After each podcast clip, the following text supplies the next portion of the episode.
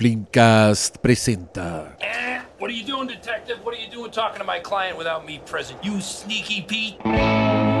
el Better Call Saulcast. Un podcast semanal dedicado a la serie Better Call Saul. Solo en Flimcast. Bienvenidos. Bienvenidos sean. Bienvenidos sean. Bienvenidos sean todos a una nueva edición Oye, en esta usted- ustedes no lo creen, no lo saben, pero Malo se comprometió a hablarle al micrófono. Tampoco le creemos. Así que Que este ataque gratuito, loco, yo creo no, que no- este no se va a dejar pasar. Mira, este, este micrófono debe haber costado 9.90. lucas. Yo estoy acostumbrado, yo se me sale, el- se me sale lo burgués, yo estoy acostumbrado a esos micrófonos en donde yo estoy a 10, ah no, a 5 centímetros y la weá se escucha bien. No. En esta weá hay que estar pegado. No, acá hay que, acá hay que hablar. 90. O sea, Pero claro, uno es un podcast, este es un podcast eh, humilde. humilde, no tenemos. No, Loco, el sol- Llega- esto, hasta aquí este llegaron los podcast ha hecho rifa, eso lo hice todo. Lo dice todo. Eso Oye. lo hice todo. Ah, después de ese. ¿cuánto. ¿Cuánto fue? Cristian Briones. 40 segundos, está bien. Sí, eh, Paulo Quinteros. Cristian Briones. Estamos los dos solos. Estamos los dos solos, les prometimos rotación, en, me imagino que ya lo vieron en el título, este es el segundo episodio del Better Soulcast.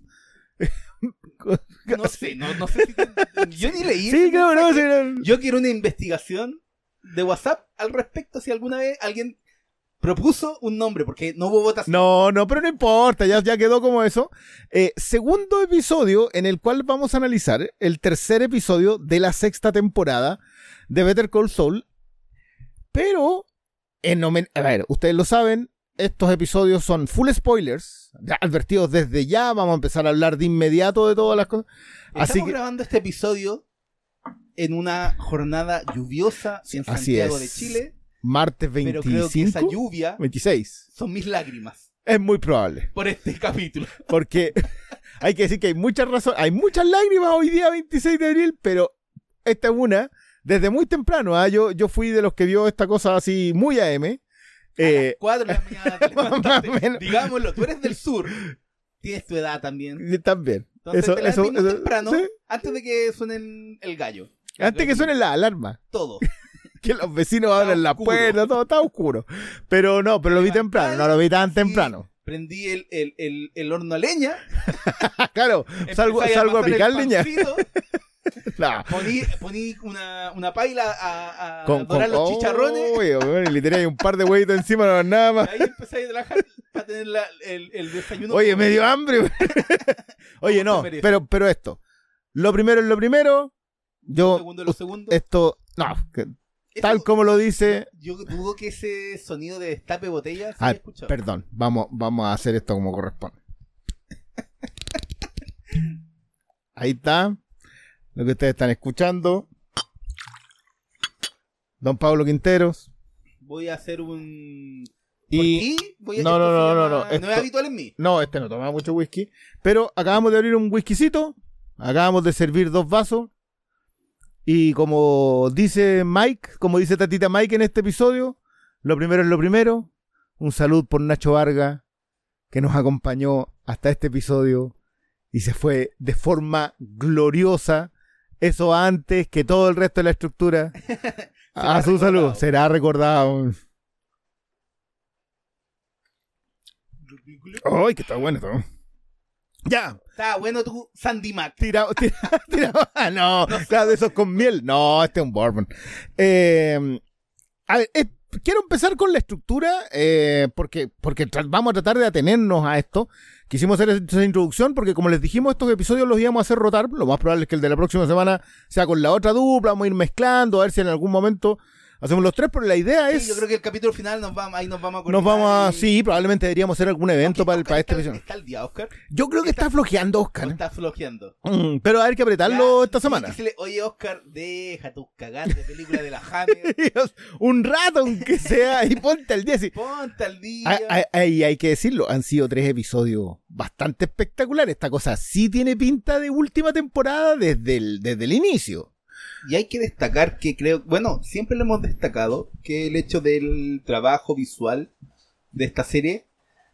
Pero yo creo que ya. Esto categoría No, por- no, ya está, ya, ya- entramos, ya entramos en un ya- nivel de preciosismo. antes, antes estaban con rifles, con revólver, ahora están sacando bazookas. No, ya sacaron, que ya- sacaron arma. ah, Yo te diría que armería fina entraron. Ya le, le entramos al barret de 50, calibre 50, un solo balazo.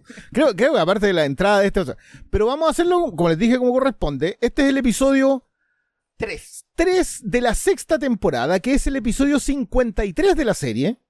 Eh, en inglés, Rock and a Hard Place, que es un término que encontré yo muy bien traducido por parte de Netflix como entre la espada y la pared.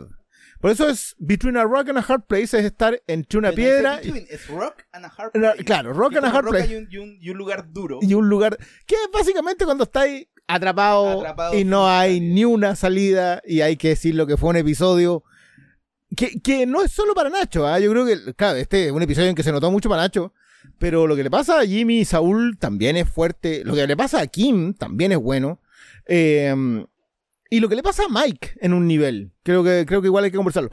Pero, resumen primero, como les dijimos en el episodio anterior, esto vamos a tratar de estructurarlo lo más posible.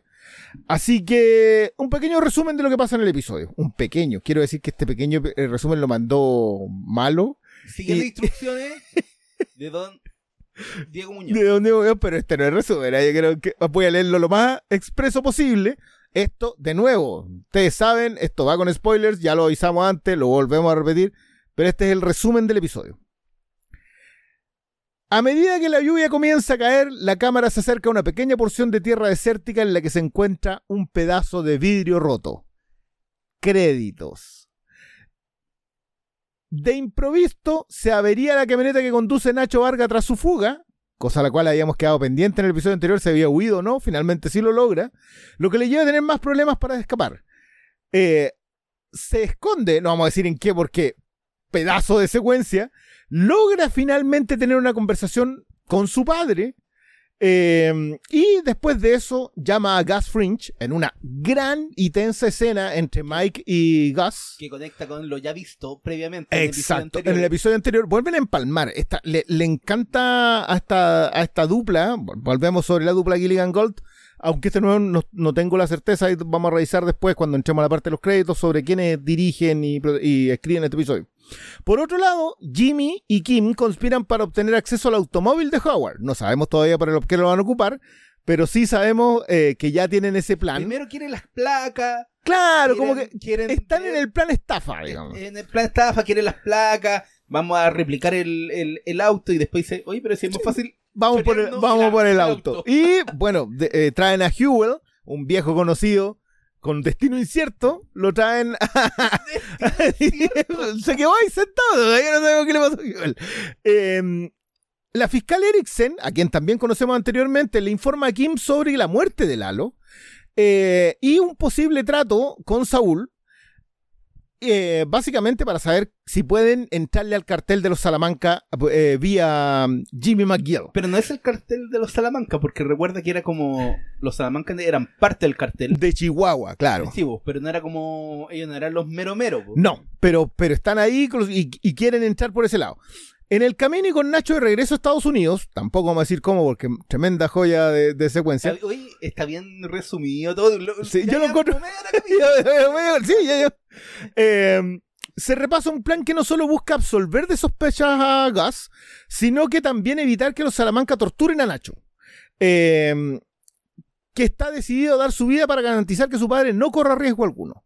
Mike eh, administra por su propia cuenta una paliza, evitando que lo hagan los otros hombres de Gus para que parezca que Nacho fue capturado. Jimmy y Kim trabajan con Hewell, Bobby Nux y otro asociado para obtener duplicados de la llave del auto de Howard. Tremenda secuencia también. Hewell le dice a Jimmy que no entiende por qué estos dos abogados están haciendo esto. Otra gran. que eso yo creo que es una de las cosas que tenemos que conversar en el episodio.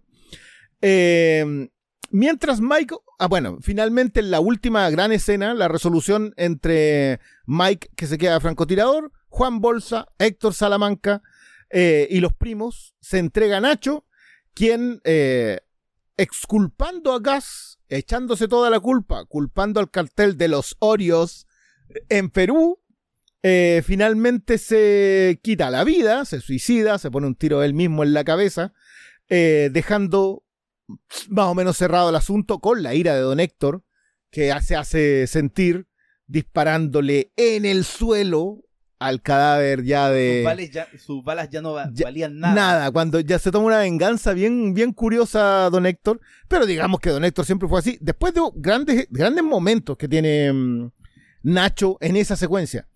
Eh, Desolador, nosotros conversamos con el Diego la semana pasada de lo de que, de que Nacho estaba pedido. Él tenía algunas esperanzas. Yo lo lamento, lamento harto no haber podido conversar con Diego acá, el- haber hecho el lote con los tres, pero no podíamos, estábamos muy complicados de horario.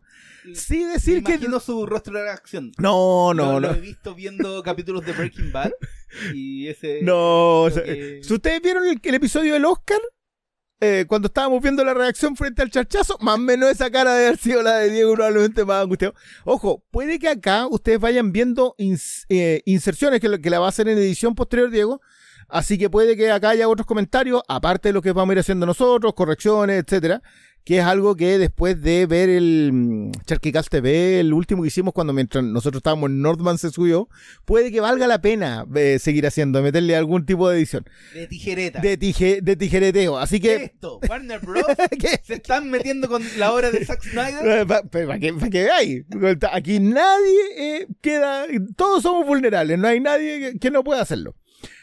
Dicho eso, hay que decir que este es un gran episodio en cuanto a la construcción de la tensión y algo que también conversábamos la semana pasada de lo inevitable que se ha vuelto eh, Better Call Saul, más allá de que sepamos dónde termina.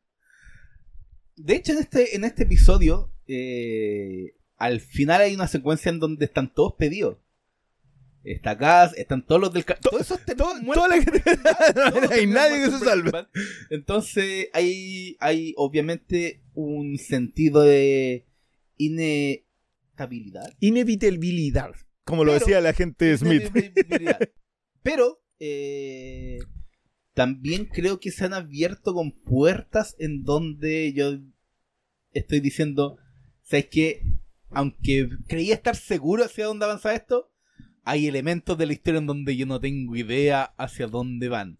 Kim, particularmente. Kim, también en elementos de Saul, ¿cómo va a llegar el Saul definitivo? Ya estoy viendo que de que abran una compuerta en donde habían cosas en Breaking Bad que no vimos. Sí, que ya lo vimos en el, en el capítulo pasado. O sea, nunca vimos el la mansión de Saúl, nunca la vimos. No, pero acciones de parte de Saul. No sé si le abrirán esa compuerta Mm. De que, sobre todo con este.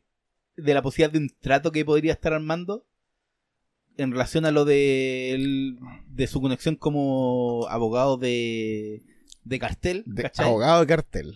Entonces, no- hay un elemento donde sí, hay cosas que, que son inevitables, pero eh, también creo que se abren con puertas de la incertidumbre.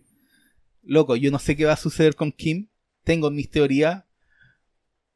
Teorías que son completamente opuestas también. Es maravilloso. Eh, ¿Sabes qué? Nosotros hablamos de un concepto que yo creo que tiene Breaking Bad, lo ha destilado a un nivel que, sobre todo en este episodio, en darte sorpresas en lo absolutamente inevitable. O sea, tú sabes que lo que está ocurriendo es inevitable, pero aún así logra sorprenderte. Yo, yo creo que la resolución de lo de Nacho, que creo que está cuando- en la conversación con el papá. No hay nada más que decir, hijo.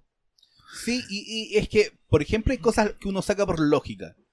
Que la primera vez que nos nombran a Nacho en un en el primer capítulo en donde aparece Saul en Breaking Bad, y él habla de Nacho y Lalo Y Lalo. en pasado, dando a entender que él no lo ha visto en, en tiempo, como que que hay cosas que dejaron lo suficientemente abiertas, pero también parcialmente cerradas como para que pudieran jugar en torno a, a la idea. Entonces, claro, pues, podía haber sido que Nacho siguiera vivo en, en el, en momentos de Breaking Bad, pero también era muy muy obvio que no fuera así por el contexto de lo que estaba en juego en donde estaba con el, el agua hasta el cogote, ¿cachai? Sí. Entonces, lo mismo pasa con Lalo Salamanca, que quedó como una, una compuerta abierta en base a las sospechas de los Salamanca hacia, hacia el hombre pollo. Hacia el pollero. hacia el Que me pollero, gusta el concepto de... pero pollero. pero tampoco tengo certeza sobre lo, cómo lo van a resolver. Y creo que ahí radica una gracia de esta serie y de cómo eh, funciona como precuela. Creo que cuando las precuelas sufren de precuelitis, que es como tratar de unir cabos simplemente para llenar vacío en vez de construir nuevos relatos, es donde más fallan las, las precuelas, ¿cachai? Mm. Eh, hay muchos ejemplos. También creo que sucede cuando eh, crean historias en donde inevitablemente todos los personajes están relacionados con todo. Creo que uno de los peores ejemplos que siempre saco a colación es el de J. Joe, en donde hacían que el comandante Cobra eh, fuera como el mejor amigo. Eh, ay, se me fue el, el nombre del Joe principal, pero ¿cachai? En donde todo estaba conectado con todo. También creo que una, eso responde a una flojera narrativa. Pero creo que si hay algo que no hay en. Achicar en- los mundos en vez de Sí, abrirlos. achicarlo en vez de abrirlo, pero creo que eh, una de las cosas que no existe en, en Better Call Saul es flojera narrativa. Aquí no existe eso.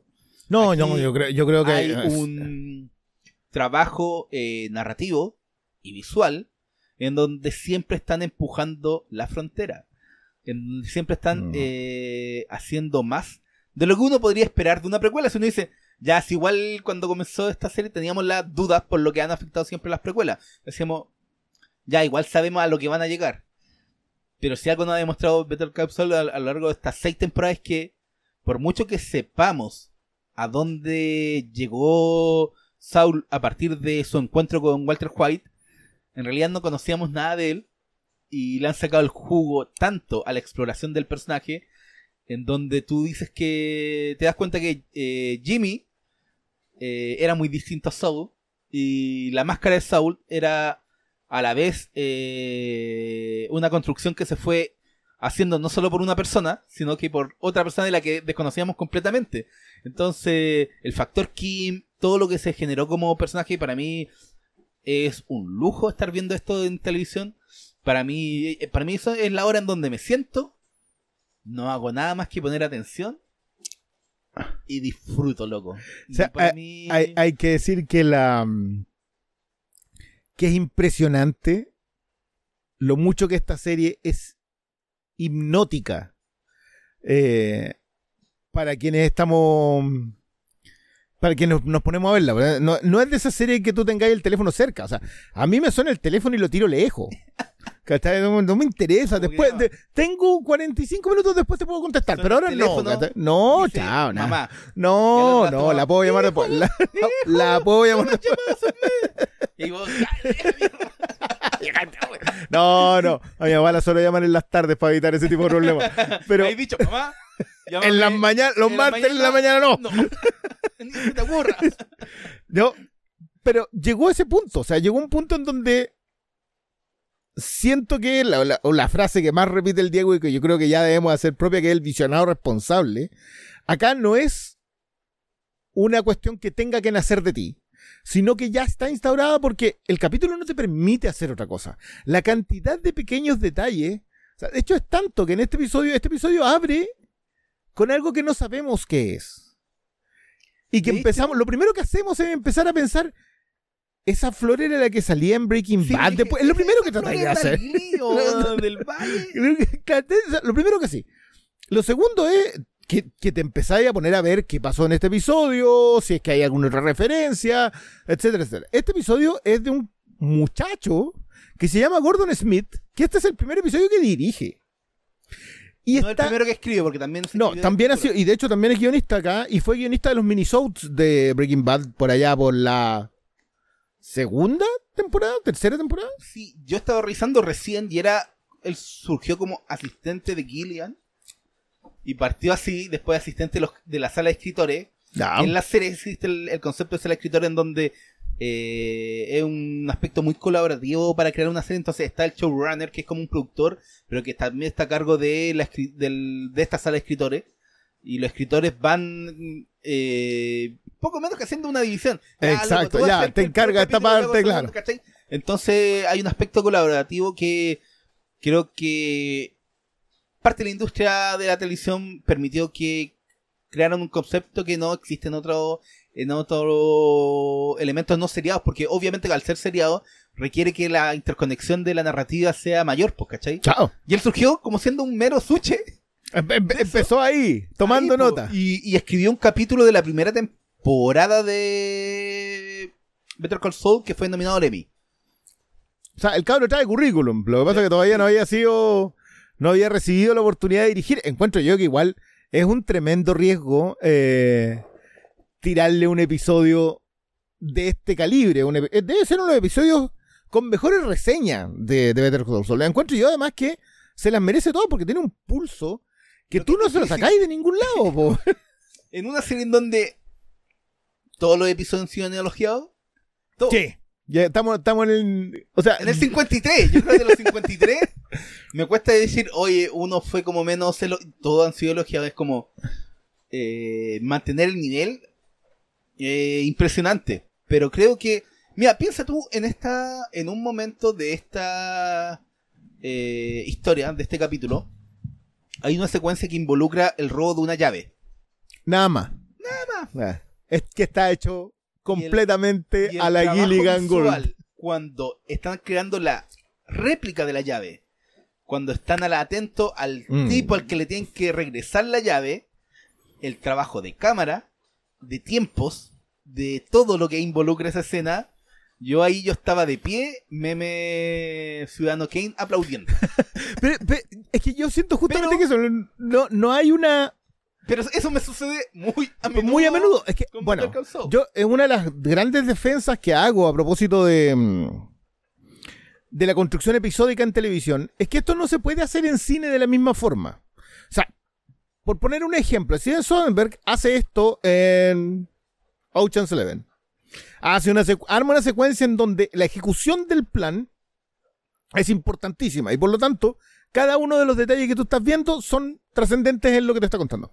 Pero es algo que no puede repetir 40 minutos después. El peso narrativo de la de una secuencia que, que- que se arma como la que se armó en esta, no, no lo puedes hacer constantemente. Y aparte, te tienes que dar descansos entre ambos bloques, porque acá estamos viendo la historia de Jimmy Kim, por un lado, que, que quiero abordar un poco después lo de Kim. que, que técnicamente vendría a ser como los descansos entre la historia de Nacho. Son los descansos entre la historia de Nacho, que la historia de Nacho, me vaya a perdonar, pero tiene una sumergida en petróleo. O sea, cuando, cuando uno ya decía, Nacho está completamente pedido y lo ve sobrevivir a todo con una escasez de recursos tremenda, o sea, sobrevive con lo puesto, y aún así decide tomar la decisión que toma hacia el final, solamente por esa conversación con el papá, que, que- que también tiene mucho de, mm, de imposibilidad de redención, encuentro yo. Como que él entiende que ya no hay vuelta atrás, que nunca la hubo, que la posibilidad de ir a la policía y entregarse, y por lo tanto hacer caer a, a todos, no está. No, porque, Porque pone- existe su papá. porque pone en riesgo a su padre. po. Y, y también se relaciona con lo que venía haciendo Nacho desde hace. No recuerdo el número de episodios, pero ya el, el- el concepto de Nacho defendiendo a su padre y poniéndolo por sobre su, su propia integridad ante el peligro que representan sus socios del cartel. es- siempre ha estado ahí. Onda, No, claro, yo, yo te diría que sabe- desde, desde el episodio 1. él, él sabe que, que está, la está cagando, pero también sabe que no puede eh, hacer que un hombre justo como su padre, un hombre... un civil un inocente. civil inocente, eh, quede reducido a una mera... eh, a una mera consecuencia de sus actos, ¿cachai? Entonces como que no puede recibir las balas él que él merece. Y eso ha estado en el desarrollo del personaje desde hace mucho O sea, tiempo.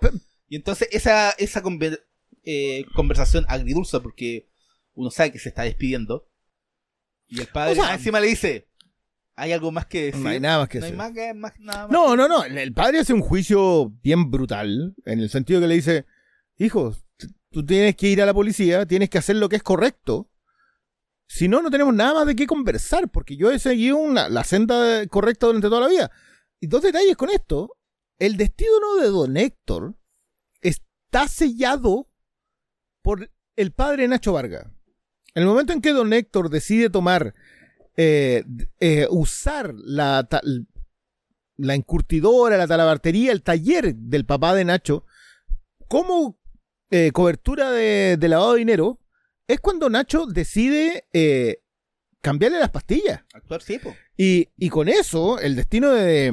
Y sella ambos destinos. O sea, se- sella el destino de Don Héctor Salamanca. eh, y sella el destino de, mm, de Gas en la pasada. Y Danny, que aún no conocemos, que Y- se llama Don Walter.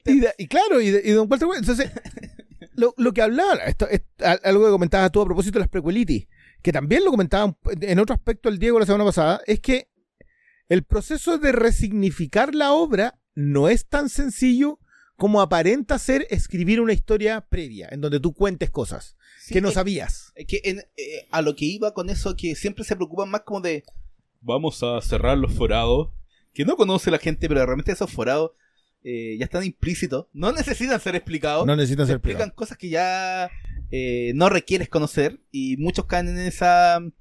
Hay muchas precuelas que caen en, en- en eso de contarte lo que no es necesario. No. Y ¿Sabes creo qué? que aquí- yo, yo le di hartas vueltas a propósito de ese mismo concepto.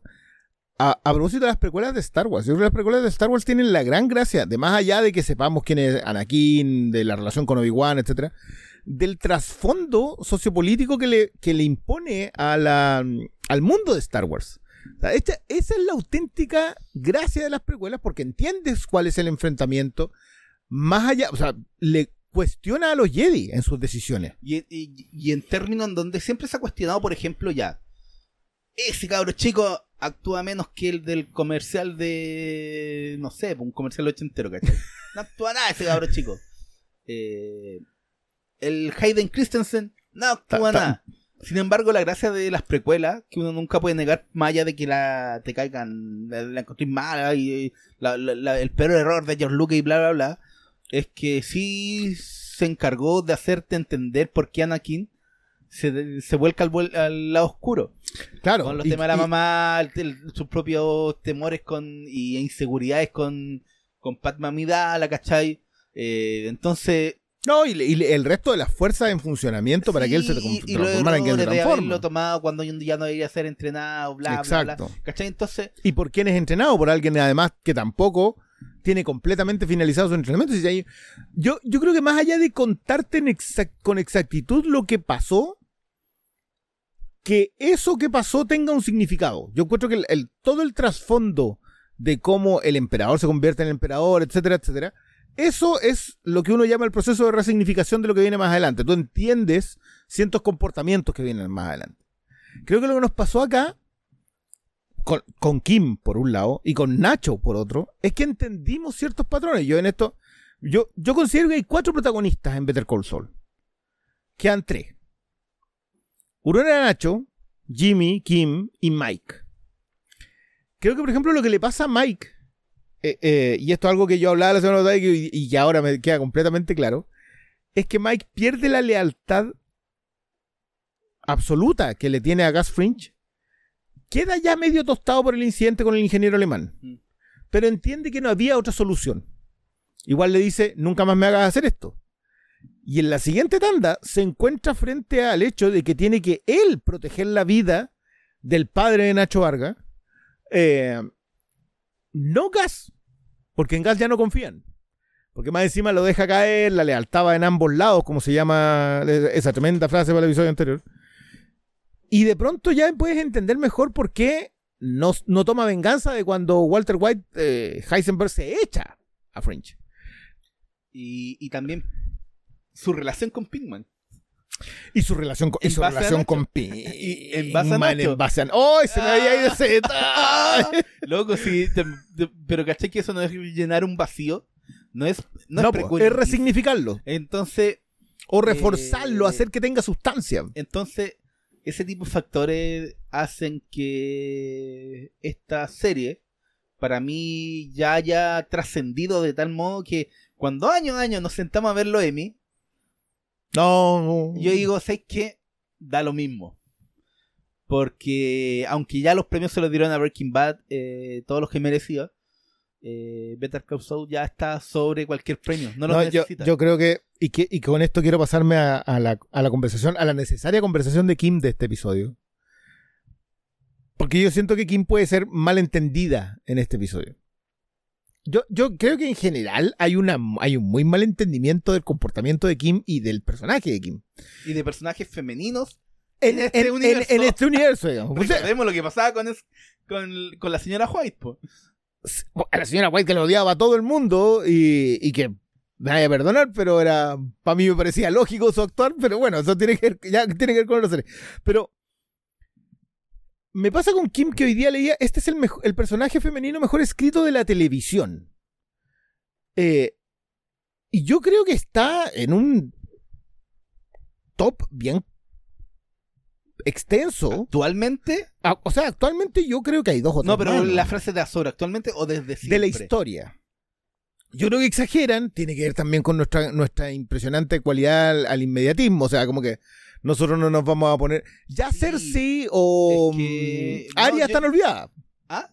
Arya o Cersei están olvidadas. Sí, pero yo creo que están igual olvidadas desde el- desde la calidad que han entregado la denominada era de oro de la televisión, Sí. porque las, las mujeres de Mad Men, loco. Oh. Entonces, ¿cachai? Empezáis a tirar como ejemplo y claro, pues te pone como... eh, ¿Está al nivel de Peggy? Yo creo que sí está al nivel de Peggy, ¿cachai? Entonces... eh, yo no, no encuentro que sea una definición grandi- Grandilocuente. elocuente, ¿cachai? Entonces... eh, no lo encuentro exagerado. ¿No? Pero igual estamos muy encima para que esa eh, discusión tenga validez, porque por muy acertada que sea, no va a faltar el que te diga, oye, pero le estáis poniendo color. Y puede que sea... Puede que sea cierto, Puede o sea. que sea cierto, pero creo que solo el tiempo nos dirá eso, ¿cachai? Como que no es... Pero yo creo que el valor o el desempeño o todo lo, lo que uno puede hablar sobre Kim es No, de, como dicen los gringos, top notch. Top no, no, no, es esto está- esto está alto nivel. así muy arriba. Es que eso es lo que me pasa a mí. Yo siento que bueno, igual tiene que ver con la con el nivel de popularidad que, que pueda tener la serie dentro de un nicho. O sea, no sé, yo podría hablar de, de la Pamela Adlon por ahí, que creo que es un tremendo personaje el que ella hace en su serie. O de la Beth Dutton en, en Yellowstone, que creo que en cuatro años ha venido construyendo un personaje que tiene todo lo, todas las, las posibles maravillas.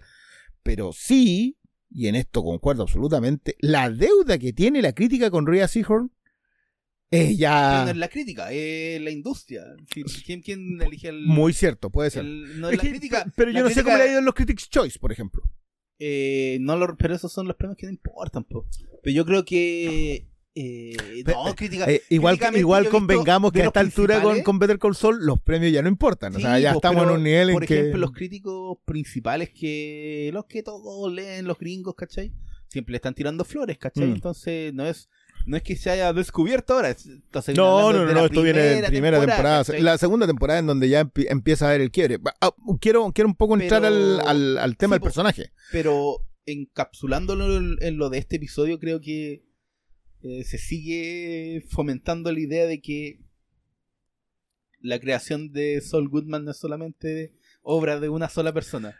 Una, un, primero es eso, yo creo que hay, hay algo que ha una... venido quedando claro, sobre todo desde, desde los tres primeros episodios de esta temporada, que es donde ya está actuando, eh, aunque no oficialmente, ya está en, en efecto, ya, ya existe Soul como... No, ya ejerce la... ejerce, claro. Como, como ejerciendo con ese nombre.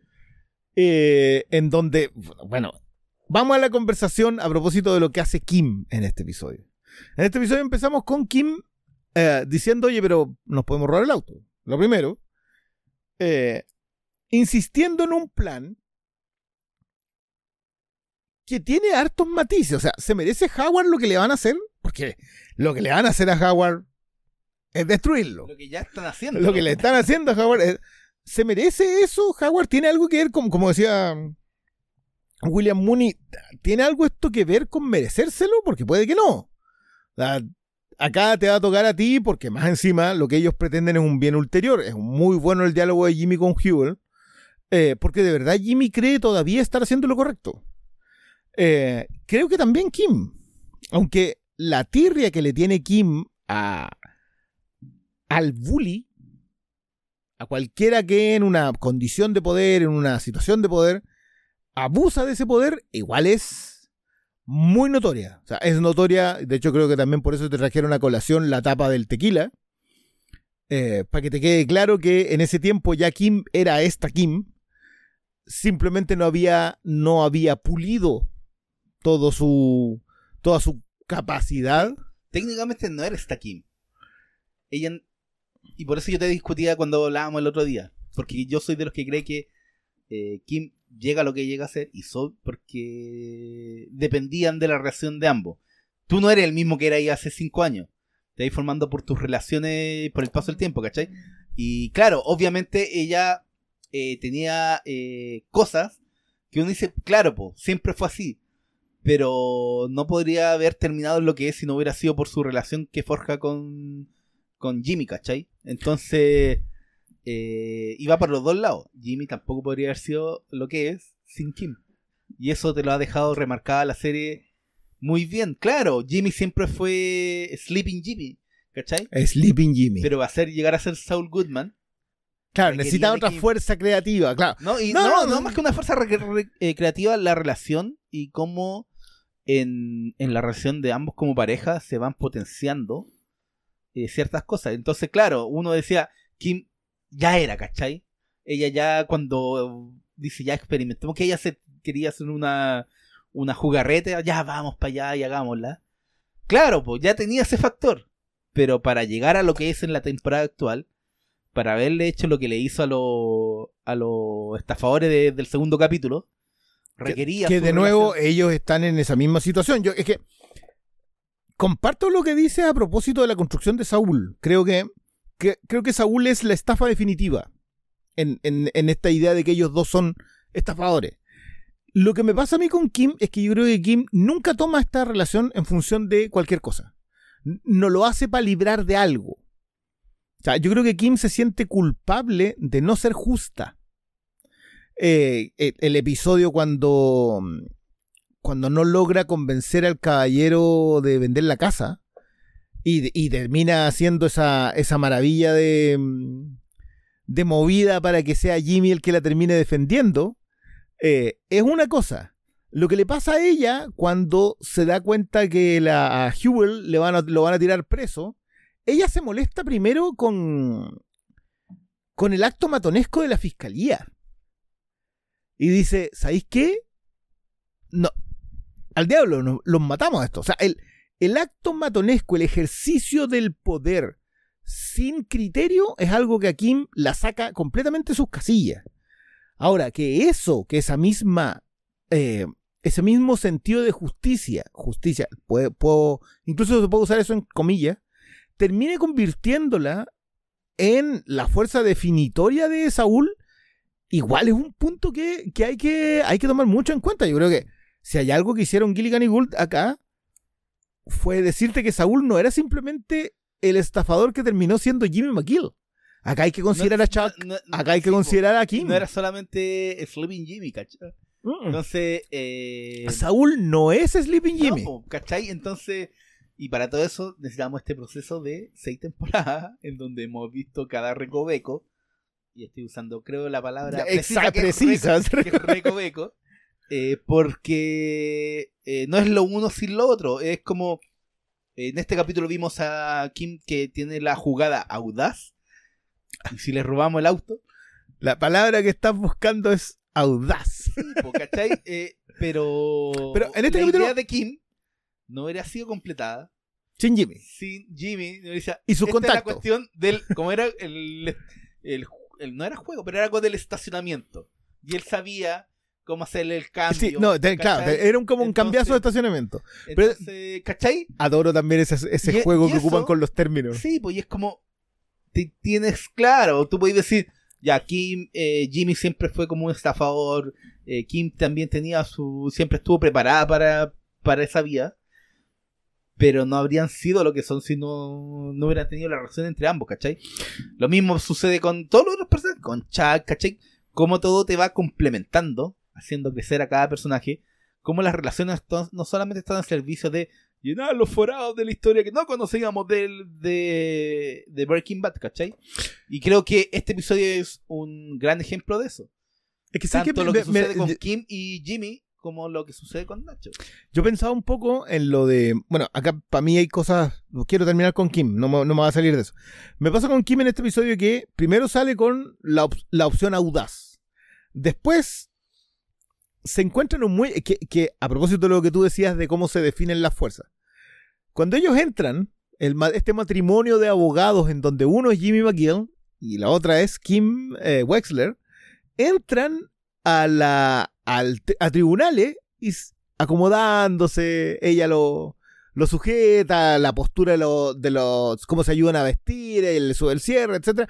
Hay un tema de interacción entre ellos que ve la fiscal. La fiscal lo ve pasar y por eso va donde ella. Los ve poniéndose el traje de superhéroe. Claro, los ve, los ve así Los como... ve, sí, pues, preparando. Y, entonces la llama a ella después de más encima ver lo recta que es ella en su forma de actuar. ¿Sabes qué? Encontramos este dato. Te lo tengo que pasar porque estamos en la etapa en donde los datos tienen que ser entregados el uno al otro.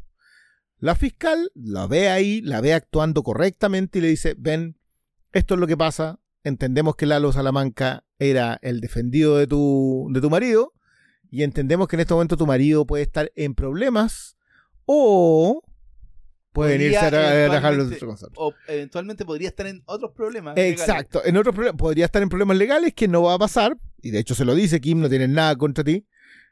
O podría llegar a estar en problemas reales si es que el cartel lo puede relacionar de alguna manera. Eh, y aquí, y esto es para mí la joya, en el remate, es cuando Kim le dice tienes que decir entre ser amigo del cartel o ser una rata, ser un, eh, un soplón. Terminología completamente canera. O sea, esta, esta cuestión es ya, ya llegamos al factor de, de que, de que Kim está sentada ahí como un consiglieri en una escena que, que claro, queda opacada por todo lo, el resto de lo que pasa en el episodio. Pero ese es un momento en que Kim está con pierna cruzada, fumándose un cigarrillo, colocándole un ultimátum a Jimmy de si se va a convertir en Saúl, amigo del cartel, o va a retroceder a ser alguien que hace tratos con fiscalía. Eh, Y la decisión está en Jimmy. y la decisión está en Jimmy. O sea, igual yo sentí que ahí ella todavía está en una jugada. Ella sigue en el factor jugada, como que, como que le cuesta salir de ahí a Jimmy, o sea, perdón, a Kim, So- de nuevo, por el mismo factor anterior, el, el ejercicio de hacer justicia, de hacer lo correcto, Sí. saltándose cosas. Yo volvía mucho a, a esta chica que se iba a ganar la beca y que es la razón por la cual está Jimmy peleado a muerte con con eh, Howard es justamente por eso porque Howard lo que hace es juzgar que esta chica tomara recoveco que tomara ahí la atajo en la ley eso es algo que Jimmy no, no, no puede tolerar porque básicamente se sintió enjuiciado él y por eso fue en contra de él pero pensaba mucho en ese personaje y cómo al final lo que conecta a Kim y a Jimmy es uno, por un lado, el resentimiento que tienen contra los abusadores, y por otro lado, eh, el factor de que ambos tienen la capacidad para tomar atajo. Que Kim no sé si necesariamente lo hace, o sea, la demostración es justamente en, este episodio que le muestra la prueba a, la fiscal. Pero esa sentada final, sentí que hay algo más ahí de fondo. ¿Habrá una amenaza para Jimmy para decirle, ¿sabéis qué? Las dos opciones son malas. Sí, pero yo creo que está todo hecho para el juego narrativo que están armando desde. Fue el episodio anterior en donde al final que ellos se iban en un auto y, los y alguien lo iba. En el último, claro. Que yo estoy convencido que es Lalo. Pero Lalo está al otro lado de la frontera. Pero Lalo estaba al otro lado de la frontera porque estaba buscando a Nacho. Sí, po. Pero la posibilidad de encontrar a Nacho. No, porque él que quedó. estaba- Él, él sabía que había un- una carta B para saber. Claro, pues, ¿cachai? Y yo quiero decir solo una palabra que es Osimandías. Esto Sí. está dividido en dos partes y yo estoy. Porque sabemos que el, el sexto episodio va a ser clave De esta temporada. para saber lo que va a ser la resolución. Bueno, En entramos base- también al, al tema del, traslape. No que so- está, que, ¿En qué momento de Breaking Bad Y no estamos? claro, y no solamente a partir de lo que fue la experiencia de Breaking Bad, sino que por algo esto está dividido en dos partes, ¿cachai? Sí. Si no habrían seguido toda la temporada, ¿cachai? Entonces. Claro, están los te- factores de temo por el producción, pero. factor Ozymandias en, en donde sucede algo tan inesperado que nos deje. Igual parte fue el, el penúltimo episodio. ¿Ah? Eh, Ozymandias fue el penúltimo episodio de la, de la temporada. O sea, de la serie. ¿Cuál fue el. no fue el, el cambio de. No, no, no, no. ¿Cuál fue el cambio de temporada ahí? Porque hubo fue No, si el cambio de temporada igual es brutal, pero, pero no es el. Eh, No, Ozyman- es el penúltimo Ya, episodio. pero creo que eso podría ser como el factor de, de que los últimos seis sean solo una consecuencia de. O sea, yo creo que en general lo que estamos viendo es la preparación de eso. Por eso yo te decía que este es un episodio que se siente mucho como temporada final. De partida porque perdemos a uno de los protagonistas de la serie. Y lo perdemos de una manera bien. bien, bien espantosa. O sea, o sea, volvamos un poco a Nacho y, todo, y toda su resolución a nivel eh, espiritual. Yo no diría tanto lo que pasa en este episodio, porque este episodio ya lo repasamos. Eh, la huida, la escondida en el petróleo, la vuelta fue el penúltimo, Ozymandias. Ahora que me acuerdo, acuérdate que después te vi el capítulo donde veía el- a dónde se llevan Ah, a pero Walter. pero re- revisemos esto de inmediato. de- No, se acuerda que estaba el capítulo de, de cuando veía a Walter a dónde lo llevaron en la nieve. Eh, pero sí, yo tengo la impresión de que es que temo mucho. Yo soy demasiado hincha de Kim y creo que todos somos muy hinchas de Kim como para que para tener al menos la esperanza de que en ese futuro gris eh, de blanco y negro ella siga presente. sí, hay, una. Existe como no sé si una certeza, pero Perdón, Ozymandias el capítulo 14. eh, el capítulo 15 es Grand, Granite State, que Era- es cuando sí, está sí. en el, norte. Y Felina es el 16. Sí, sí. El, el antepenúltimo es Ozymandias. Pero, ¿cachai? Es como que se genere ese game en base eh, a lo que van a contar en, el, en ese futuro incierto, porque no sé si les va a dar con un solo episodio para contarme. eh, vamos a dejar el último episodio solo para resolver ese futuro. Yo creo que. No, yo creo que es muy posible que el próximo episodio lo vea- veamos algo de eso. lo. Entonces, creo que, por un lado, eh, ese juego narrativo, pero indudablemente las. La incertidumbre y las certezas teóricas que pueden surgir en torno aquí me tienen literalmente para la cagada. Yo creo que, eh, yo creo que una de, la- de las gracias del personaje quiero- de Kim yo- es que no lo Kim sabemos. siga viva. ¿Cachai? Bueno, yo le mando un saludo a mi, a mi- a nuestro compañero de panel, que él también quería que Nacho siguiera vivo y Ah, yo. no, y- yo Nacho lo tenía. yo- eh, O sea, igual- Era muy difícil que en el contexto en el que se muevan Nacho no lo hubiéramos visto en, Bre- en Breaking Bad, ¿cachai? claro. Pero- Sí, esa, esa era una de las. Pero- Esa era una de las razones. Yo creo que la razón es porque. Pero no, me- no me lo esperaba que fuera esto tan luego. O sea, es que, es que eso me pasó a mí. Yo sentí que. bueno, y de nuevo, me repito a la conversa anterior. Yo igual sentí que Nacho estaba, estaba pedido porque no tenía ninguna salida. Los Salamanca no eran una salida. Gustavo no era una salida. No había escape, porque escaparse implicaba que el papá terminara Sí, en las fauces de esta gente. Entonces, sí o sí, y por eso quiero remitirme a la, a la conversación espiritual sobre este episodio, Nacho tenía que hacer un último sacrificio eh, porque no había dos soluciones para esto. Entonces, no había opción de redención para Nacho, siento yo. O sea, había una sola forma de ser redimido. No, es que yo creo que no, no, no Eh, había no. opción de redención nomás. Eh, Había un sacrificio. Su- su- pero eso es su redención, eh, pero, claro, pues la otra opción era escapar, estar en la clandestinidad. Pero eso significaba el costo del papá. Y como bien quedó establecido durante toda esta serie, ese era un costo que él no estaba dispuesto a, Mm. a- ni a aceptar ni a permitir. Como no, él no podía vivir con esa carga, eh, ni tampoco estaba dispuesto a aceptar que su padre pagara el costo como hombre justo por las cosas injustas que él hizo, ¿cachai? En su vida. Sí, yo creo que la conversación, la conversación telefónica, otro de los grandes momentos del episodio, eh, es, es, es un muy buen repaso de toda la relación de Nacho con su padre. O sea, su padre, a sabiendas de que su hijo se dedicaba al crimen, eh, no estaba dispuesto a apoyarlo al nivel de que ponía en riesgo su propia vida. O sea, yo creo que el, el papá igual entendía que a él le podía pasar algo. Y cuando habla con, con, con Nacho le dice o va a la policía o los dos estamos muertos.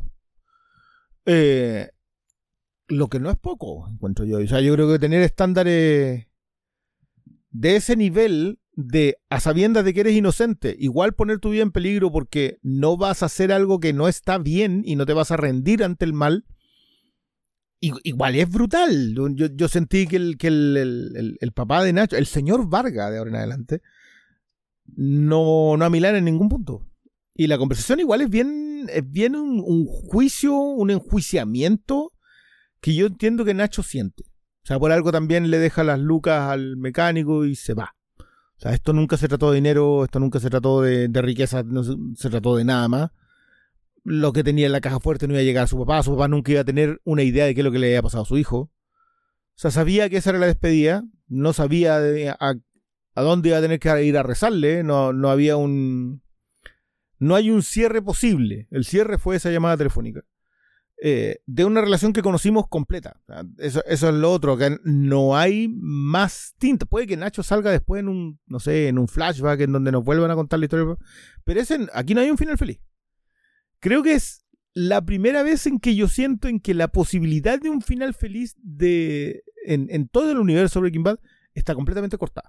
Es que el final feliz para Nacho era ver que su padre no, no muriera. En un nivel, En claro. un nivel ese era el pero final tampoco tiene esa certeza. Pero también O sea, se la deja. Mike. No, y es agridulce, po. Es agridulce porque igual es el costo de una vida que haya hecho lo que haya hecho. Igual era. No era un antagonista, Nacho. Mm. ¿Cachai? Entonces. No era Lalo No, no, no, no, Salamanca. no, no. Entonces uno le hacía barra y por eso cuesta tanto. Y... Pero creo que la despedida está lo suficientemente bien hecha, narrativa y, y audiovisualmente que no queda más que como estamos. Tomándonos un whisky por, pescar, en su eh, memoria. eh, eh, el cortito whisky. Tremendo Michael su- Mando su también, ¿eh? Yo encuentro que en este episodio, yo en general creo que Michael Mando ha estado muy bien en toda la serie. Pero este episodio en específico, resumiendo todo lo que era Nacho, o sea, un sobreviviente a todo nivel, o sea, fue un tipo con, con una escasez de recursos para, para la supervivencia, pero que aún así los, los le sacaba todo. Yo, me vaya a perdonar, pero la sumergía en petróleo. Luego, hay, ganas de vivir. Eh, y que después entienda que no hay otra opción eh, y, haga, y haga lo que hace finalmente. Nosotros sabíamos que todos esos personajes que estaban parados ahí, el único que nosotros no, no conocíamos en Breaking Bad, que, no que sabíamos que no llegaba, era Nacho. Simplemente no sabíamos cómo se iba. Y se fue en su ley. Que igual es algo bastante... Aparte que se va en su ley haciendo bolsa a Don Héctor. Que encuentro yo que... Y a los que- Salamanca. y a los salamancas aquí me los, me los paseo, se la tira, a vos te, a vos te dejé en la silla li- literalmente hizo el te paseo. te paseo y después más encima sale como sale. Yo encuentro que todas esas cosas son un resumen del personaje. Y Mando eh, logra resumirlo en un solo capítulo. Más allá de haber construido este personaje en todos sus matices, desde, desde que era un tipo que igual tenía dos esclavas sexuales en la casa, porque eso es lo que eran, o sea, si tenía dos adictas ahí a las que le- les pagáis con droga, no es otra cosa. Eh, era todo, o sea, no- hay muchas conversaciones sobre, sobre Nacho Vargas que no era una buena persona. Que era algo que hablaba yo, que acá no hay gente decente, tú te encariñáis con gente indecente, porque son personajes muy humanos. Nacho en esta última cerrada fue un personaje muy humano. Yo encuentro que, que es difícil.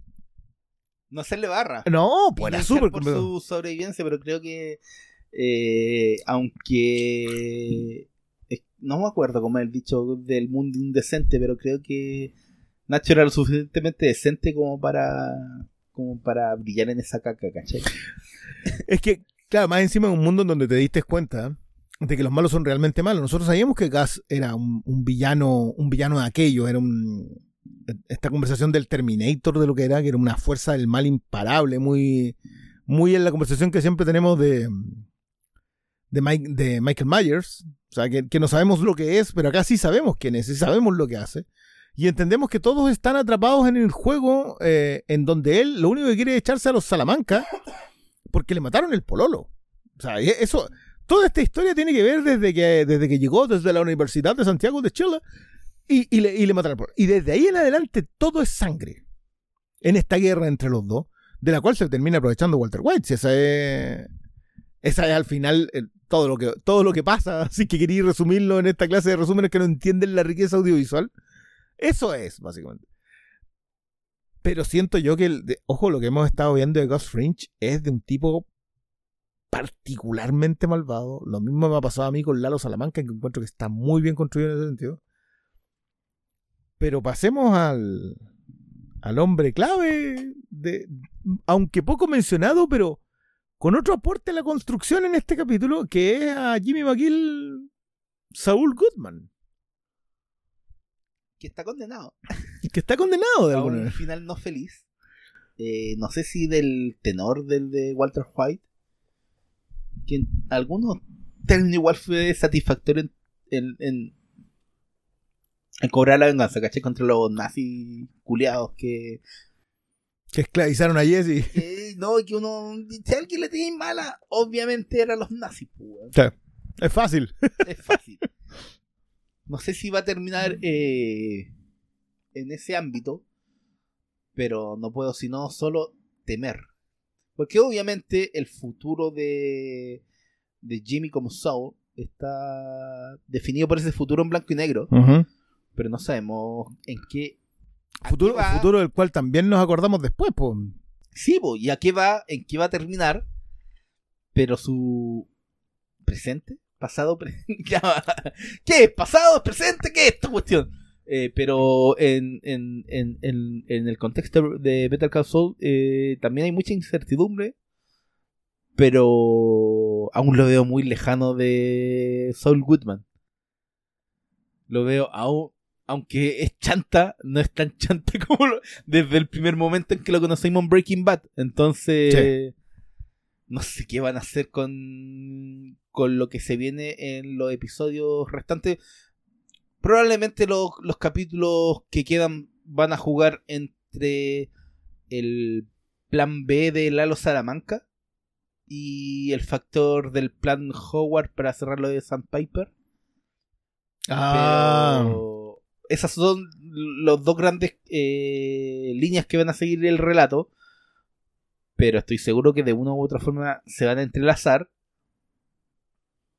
Y quiero saber cómo eh, Kim sale de la ecuación eh, para no estar presente en, en Breaking Bad. Nunca subimos que Saul estuvo casado, que tuvo pareja. O sea, sabíamos que se había divorciado tres veces. Que esto, Tres yo, veces, yo de nuevo, pero- yo de nuevo quiero hacer hincapié en esto. Le agradecemos mucho a los mateos de internet que nos mandan información sobre los capítulos anteriores y sobre las conexiones entre porque yo de verdad el de lobos y ovejas de la semana pasada se me había ido y tuve que repasar. Eh, ¿Te acuerdas cuando Saúl se sube al auto después de cuando esta mina hace bolsa a, ese par de estafadores de poca monta? Sí, sí, sí. se sube al auto y él, y él la queda mirando porque ella le dice, te apuesto que le diste la plata. Le dice, le diste la plata. Y él la ve, la ve subir al auto, se sube al lado de ella y dice, lobos y oveja. Y él dice, ¿qué? No, nada. Lobos y oveja es la frase que le dice el estafador que estafa al papá. ¿Te acordás el que hace la pasada en la caja registradora?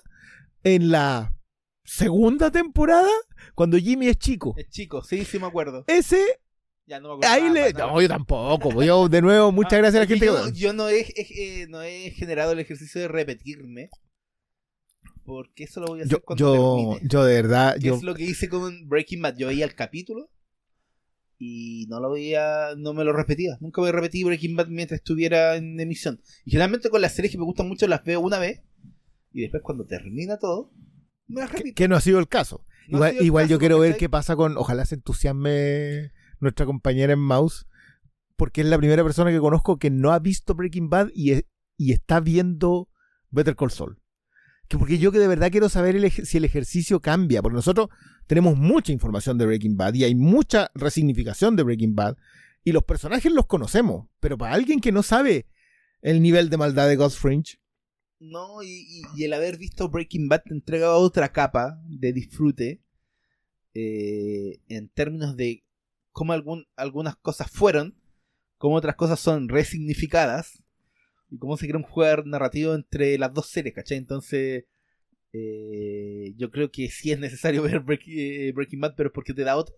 No, no, no, yo, es, que, es, que, es que quiero saber qué es lo que pasa cuando tú la ves después. Sí. Esa, esa es una- un ejercicio que no, no hay mucha oportunidad de hacer porque todos los que están viendo Better Call Saul es porque vieron Breaking Bad. Alguien que venga llegando tarde a Breaking Bad tiene 12 años. po. Sí. Porque la serie tiene, acabamos de cuenta el otro día, tiene 14 años lo que estamos viendo. Entonces, igual es un trecho más o menos largo. Dicho todo esa parte, encuentro que este episodio aportó por lo menos dos cosas sobre la cojera del proceso de Jimmy, eh, que tiene que ver con, primero, que él es muy bueno estafando, pero no necesariamente tiene la intención de hacerlo. que tiene que, que en esta pasada tiene que ver con las motivaciones que le da Kim. O sea, pongámonos audaces. O sigamos con esto adelante, que ya viene pasando en lo anterior. Y lo otro, la, la la gran pregunta de Huel. Si vos ganáis plata, ¿por qué estás diciendo eso? O sea, yo que soy un, No, sí, un y- ratero, Y, no solamente ganando plata, lo estás ganando de forma eh, limpia, honrada, honrada, legal. legal. De forma legal, Ok. ¿cachai? Y, eh, no es un tema no menor. Pero, Pero es que, todo ojo con la expresión que ocupan. No ocupa legal, Ah. ocupa legit. Legítimo, po. Legítimo. Es legítimo, po. Es que hay cosas legítimas que no. que pueden ser grises, pues, weón. Como, No, esta no. como, po. como la plata que te ganáis siendo abogado de, de un weón que va a ser condenado. Ya, Pero es legítimo, claro. ¿cachai? Todos merecen. eh, Una buena defensa. Una buena defensa, ¿cachai? Pero creo que todo va en el juego que.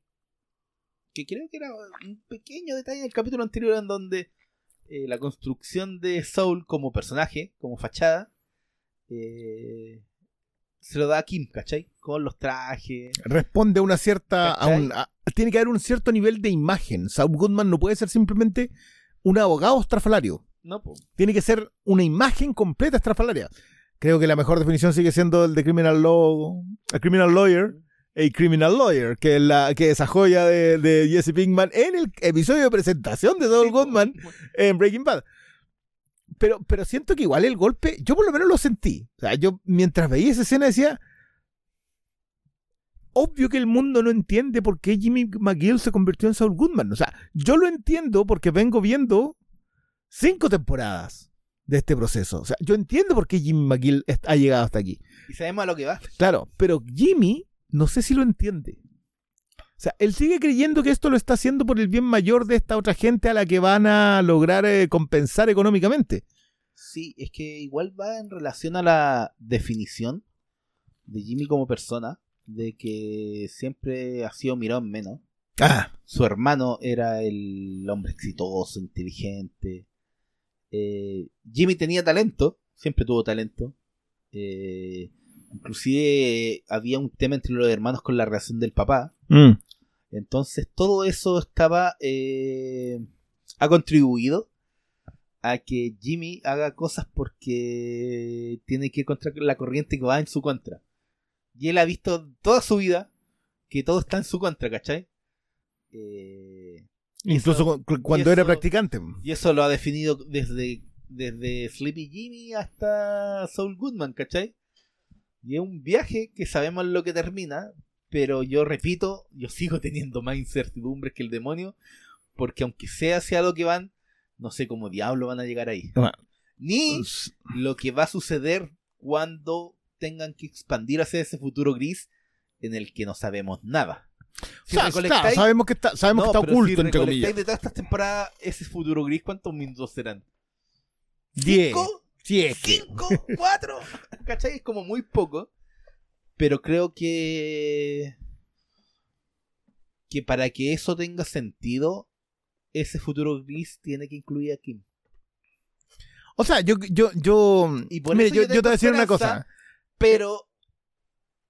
Al mismo, es que al mismo tiempo yo no veo a, a Saul, al Saul Goodman que conocimos en Breaking Bad con el peso de la pérdida de Kim. No, sí, no, no. puede que sí con el, tem- el, el- el término de ración eh, presente, pero no como Pero- pérdida eh, corpórea, ¿cachai? Claro, Como que de- Pero entendemos de que, o sea, por lo que nos dijo Jimmy en Breaking Bad, hay un divorcio. Hay tres divorcios. Claro. Y ya, Pero y ya él estuvo casado dos veces. Sí, pero supuestamente eran como relaciones que por los por los términos que ocupaba era como cosas pequeñas que no que Claro, podía se, se una- casó en una- Las Vegas una curado. podía ¿no? haber sido una bailarina en Las Vegas, temas menores. An- Cuando dice lo de los tres, ninguna le da la importancia que vemos que tiene Kim. Que es su pareja definitiva, bueno, es, el- es la que la Sí, es que uno, lo uno- complementa, yo creo que uno de los detalles ¿Lo en, lo define, weón, y lo potencia, persona, sí, po. Lo potencia, lo estructura en, la- en lo que es. No, la- las dos. a ver, yo creo que Kim es el martillo y Chuck fue el yunque. Yo creo que la forja de Jimmy McGill para convertirse en Saúl pasa por esos dos lugares. Son, son golpes dados y resistencia generada eh, al, al nivel de que cuando el yunque se fue, la forja estaba terminada. O sea, el- The Winner Takes It All, esa secuencia particularmente terrible, porque cuando ya lo viste, ya eso, eso que es cuando cantan los dos. Ahí ya estaba todo definido. Cuando tú ves esa secuencia entiendes que ahí no había odio. Lo que les pasaba a ellos es que eran personas que, por definiciones en la vida, estaban en lugares opuestos de la ley. Lo que, lo que Chuck pensaba de la ley era fundamental. O sea, es la otra fuerza que define a Jimmy. Desde los desprecios, desde la- las complicaciones, desde... Las miradas en menos. Y, y un montón de que- otros factores. El hecho de que el, de que el hermano fuera feliz, millonario. Y que él, fuera reducido como hermano cacho. Era como, El hermano cacho que trabajaba en la fotocopiadora prácticamente. Sí, pues el hermano cacho es, es algo no menor, Mm. entonces. y al que decide no darle la oportunidad y trabaja para no darle la oportunidad y termina en un juicio para no darle y la que- oportunidad. Y que hace todo, sí, pues y hace todo lo que está a su favor porque él sabe que, como es su hermano, como él lo conoce, como supuestamente él sabía lo que era el verdadero Jimmy, en base a la relación con el papá, bueno, si era una weá, No, sí puras está- trancas de Está- cabros chicos, y, weón. es, y es impresionante el- cuando tú empiezas a analizar cronológicamente todo lo que, lo que pasó. Claro, pues hoy día estamos en la sexta temporada, estamos hablando de Kim, estamos hablando de Nacho, pero se nos olvidan momentos clave como el cambio en la fotocopiadora. Cuando hace el cambio solamente de la dirección para hacer que el hermano pierda un, un caso y pierda el control. Y después de eso, el caso en, eh, en el juicio, cuando le mete el celular en el bolsillo con Huel, eh, ¿no? Eh, y esas son cosas que pasaron, esas son cosas que definieron a Jimmy para llegar acá. Y como que de, de alguna manera ya llegamos aquí y se nos han, le, les estamos dando menos importancia. Yo, mientras más repaso eh, Better Call Saul, más creo que no hay detalle suelto. Esta, esta es una serie que, incluso por sobre Breaking Bad, no tiene ni un cabo suelto. No hay nada que tú digas, ah, ya, listo, esto, esto, esto se le fue. No, Yo- es que inclusive lo que no se cuenta es- está determinado así. Muy probablemente. ¿Cachai? Entonces, pero yo creo que también pasa en, en Breaking Bad, como que nos gusta eh, generar la pelea inexistente de ¿es No, mejor Breaking no. Bad o es mejor Bet-?" No es una pelea que no existe, ¿cachai?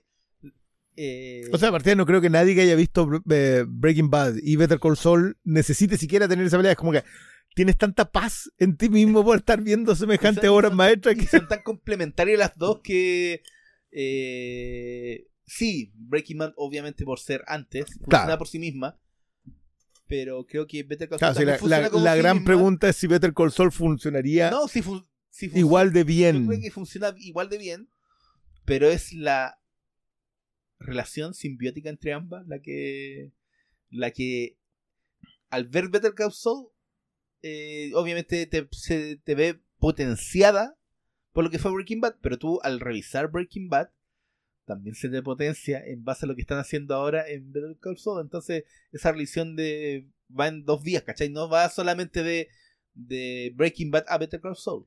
Y ahí está la gracia de las dos series. Entonces, por eso yo digo que una pelea inexistente porque, loco, ganamos todos con la existencia de estas dos series. Sí, por eso mismo yo también creo, creo que es un poco artificial eso. Igual me gustaría tener más información, pero sí. siempre, la- siempre están como, ¿cuál es mejor? No, pero, que- pero igual es, ¿pa' es que- qué? es porque vivimos un momento en donde las audiencias necesitan establecer rankings. Porque no sé, porque, y las listas y todas esas cosas. Pero, pero bueno, no, no, es- eso es una conversación aparte. Estamos con una audiencia que se está valorando a sí misma viendo esta serie. Eh, y hablemos de Tatita Mike, que creo que es el personaje que más sufre en este episodio, hay que decirlo. Un Que- personaje que que, solo ha sufrido. Que viene del anterior. Que ya venía el anterior, pero acá ya. dice, "¿Sabes acá- qué loco? No. Sí. mi madre, voy a hacer una línea esta arena, weón. No, cierra la puerta. weá, Loco, va No me muevo. y cierra la puerta. A sabiendas de que tiene al otro con el arma en la mano, va y cierra la puerta igual. Yo, ya ese, ese es un momentón en el capítulo anterior. Y sí, tener la primera, pero loco. El, como el diálogo, como eh, no te va a salir bien lo que vaya a hacer al. Lo que estás pensando en hacer no te va a salir tan bien como piensas que te va a salir. Claro. Esa es una gran- Decírsela a un tipo. Se la creo. Sí. Claro, el Pero- punto es sobre qué, sobre qué estaban hablando, porque eso. eh, eh, hay, hay otra cosa que yo tengo que aplaudir de lo que hace Don Gordon Smith en este episodio. es que es un episodio que tiene muy pocos diálogos. Este, este es un episodio con, con muy pocas cosas que decir, pero mucho que mostrar. Eh, creo que la conversación entre Nacho y, y Mike es inexistente prácticamente. Como que le da una buena comida. Claro, es en el teléfono. Y eso es porque, teléfono, porque no se pueden ver. Creo que a la altura de la relación de ambos ya no hay mucho más que decir, pues bueno. Si por algo Nacho en el único en el que confía en Mike y por algo Mike respeta tanto lo que ha hecho Nacho. Sí, bueno, El respeto va para los dos lados. para los dos lados. La lealtad va para los dos lados. Entonces- una, un- la gran falla de Gus Fringe en su, en su historia fue no entender que la lealtad va para los dos lados. O sea, yo creo que ahí hay una. De nuevo, yo, yo creo que el, el- el proceso de resignificación y que, y que entendemos cosas que pasaron después ahora. Y las entendemos muy bien. O sea, yo, yo, a- una cosa que a mí siempre me había hecho, entre comillas, ruido. Yo dije, ¿por qué Mike sigue trabajando para Walter? ¿Le tiene miedo? ¿Por qué le iba a tener miedo Mike a Heisenberg? Si se lo podía echar cuando quisiera. Iba a dejar de ganar plata para la nieta ya tenía suficiente. ¿Qué- ¿Por qué le tiene miedo? No le tenía miedo. Siguió para adelante porque seguía con pega nomás. po. Sí, creo que este capítulo esencialmente no nos sitúa como en el canon. como Sí. que ya, ahora están en eh, la relación Gus, Mike, en un punto en donde podemos entender todo lo que pasó después, ¿cachai? Mm. O sea, Por falta solamente solucionar lo del halo. Sí, pero por eso te digo, eh, eh, la relación de entre ambas series no solo es de, un, s- de una sola vía. No solamente mejora eh, eh, Breaking Bad en base a lo que están contando ahora, sino que al revés, ¿cachai? O sea, yo creo que al revés es donde debería funcionar, como, como te van de- dando pequeños datos, no sé, por el laboratorio, por ejemplo. O sea, ya sabemos que empiezan a llenar el laboratorio con... con ya, ya sabemos que esa cuestión va a empezar a funcionar como en la seco, que es lo que era, la seco era. Sí, era un lado seco. Ya sabemos que va a empezar a funcionar esa parte. Eh, pero igual ya te van dando cómo hacen el laboratorio debajo, cómo lo construyen, que entienden que es un laboratorio para droga, que no saben dónde están. Todo ese tipo de cosas son la logística. Te funciona muy bien. Pero, el significado que tienen en, Better Call Saul igual es de ejecución. Yo, yo siento que que han aprovechado tan bien la, la ecualización que llevaron a cabo por cinco temporadas de Breaking Bad con dos partes de la quinta y con cinco temporadas ya de Better Call Saul. Esta sexta temporada nosotros todos entendíamos que iba a estar bien. Yo no pensé que en este nivel, ¿ah? Este, este es un capítulo que le pegó a todo el mundo. Yo, mucha gente nos comentó. De nuevo, saludo a toda la gente que nos comenta, que nos mandó, este capítulo de Better Call Saul necesitamos comentarlo porque, por favor. Yo creo que primero compartimos todos la pena. Creo que estábamos como Mike. oye. Sí, Había rabia y había enojo Mira, y había será- resignación. ¿será porque ha pasado tanto tiempo? Pero a mí esto me sucedía habitualmente con Breaking Bad. Sí, Breaking Bad, Breaking Bad era desgarradora muchas veces. Sí, pues entonces creo que eh, con esta serie al- aún no he saltado. Ya, Como- no ha celebrado todavía. No me he puesto de pie y aplaudido, como alguna vez me vio Diego en su casa cuando vimos el, el, eh, Final de la cuarta. el final con, con el destino de Gas. Pero creo que puede que hay espacio, sobre todo con, con el flanco Lalo. Porque creo que eso lo van a cerrar de una forma en donde. Por algo, cuando conocen a. Eh, No, cuando conocen a Saúl, Saúl lo primero que grita es sobre Lalo y, Sí, y Nacho. Cuando, eventualmente dicen que después de que se invitan como a los. A Tuco y a los primos, como vos, viejo de mierda, eres el último Salamanca, ¿cachai? Sí. Entonces. Pero bueno, esta serie no. Todo este universo no ha. No ha No. enseñado y yo no, no Sí. sé. No, no sabemos que Lalo no va a terminar bien. Si Eso, eso, lo te- eso tenemos claro. Ahora, ¿a quién se echa Lalo en el ¿Y en qué camino? No sabemos. no queda bien? Exacto, claro. La- Lalo tiene que terminar en esta. Probablemente tenga que ver con Saúl también. Eh, porque por algo, lo primero que él habla cuando le ponen una capucha en la cabeza y se lo llevan en el desierto, es, eh, yo no tuve la culpa de eso, fue todo idea de Nacho. ¿Por qué le echan la culpa a Nacho? No tengo idea. Si, si esto va a pasar en el próximo episodio, si, si Walter White y, y Jesse Pinkman salen en el próximo episodio, porque las series están empalmadas, yo no lo sé. Yo sé que no, porque Saúl tiene que tener su oficina funcionando. Tiene que estar con, la- con las chinas, po. Tiene que estar, tiene que estar ahí con, con la oficina funcionando. Entonces, todavía, eso po. todavía no está. Eh, Pero no debe ser mucho el tiempo que sucede entre lo que está sucediendo ahora y. y el fact ¿Serán años? no, yo creo que es menos. Yo creo que es menos, tiempo. Un sí. año, dos años. Claro. No, pero un factor Todavía no, todavía no están los anuncios. Todavía no están los. No, eh, lo que yo no veo es que aún no está como el negocio de. de meta previo de gas. Claro. Me falta, ¿cachai? Como que faltan algunos detalles. Como que. mm, Pero. Nada, que no resuelta un salto, un pequeño salto del tiempo.